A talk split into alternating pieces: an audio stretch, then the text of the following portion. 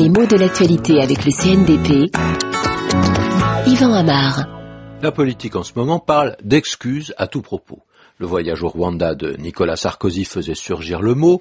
La préparation des élections régionales le suscite également, notamment depuis l'affaire Alice Soumaré. Anne Hidalgo, qui est adjointe au maire de Paris, déclarait que des excuses seraient bienvenues après les accusations mensongères dont Alice Soumaré a été victime. Et puis, sur le site de RFI, on peut lire que Gordon Brown a présenté des excuses aux enfants britanniques déportés au XXe siècle, ces enfants en général qui ne pouvaient être élevés par leur mère non mariée et qu'on envoyait un peu partout aux quatre coins du Commonwealth pour leur donner, je cite, une nouvelle chance. Je cite également à ces innocents déportés, puisque on parlait de déportation des innocents. Mais alors, qu'est-ce que c'est qu'une excuse? Comment doit-on utiliser le mot?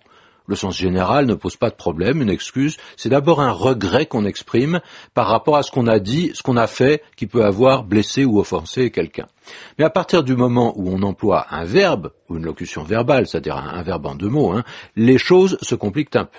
Alors, comment doit-on dire quand on fait justement amende honorable? On peut présenter ses excuses. Formule très correcte, une certaine recherche de langue d'ailleurs. Hein. Si l'on présente ses excuses, on s'exprime de façon recherchée, parfois assez officielle. Dans la vie courante, d'autres possibilités s'offrent à nous.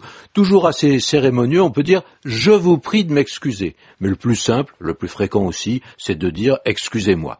Et on voit bien, malgré tout, que cette posture linguistique met celui qui parle dans la position du quémandeur, de celui qui demande. Il attend qu'on lui accorde un pardon, il espère une bienveillance.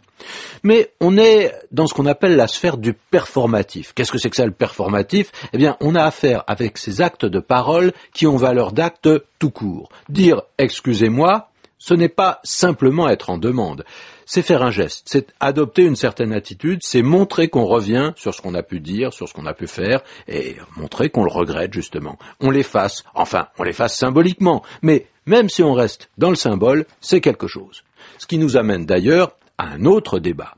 On dit souvent je m'excuse pour s'excuser. Et certains puristes prétendent que la phrase n'a pas de sens et qu'on ne peut pas s'excuser soi-même. Ce serait à l'autre de vous excuser. On ne peut pas dire je m'excuse. Oh, bah, il faut d'abord préciser que l'usage va absolument à l'encontre de cette idée. Dire je m'excuse n'a rien d'arrogant, bien au contraire. Le sens de la phrase est assimilé à je vous présente mes excuses. Et donc, il est tout à fait inopportun de considérer que c'est une faute de français ou même une faute de goût on s'excuse, et c'est très bien comme ça.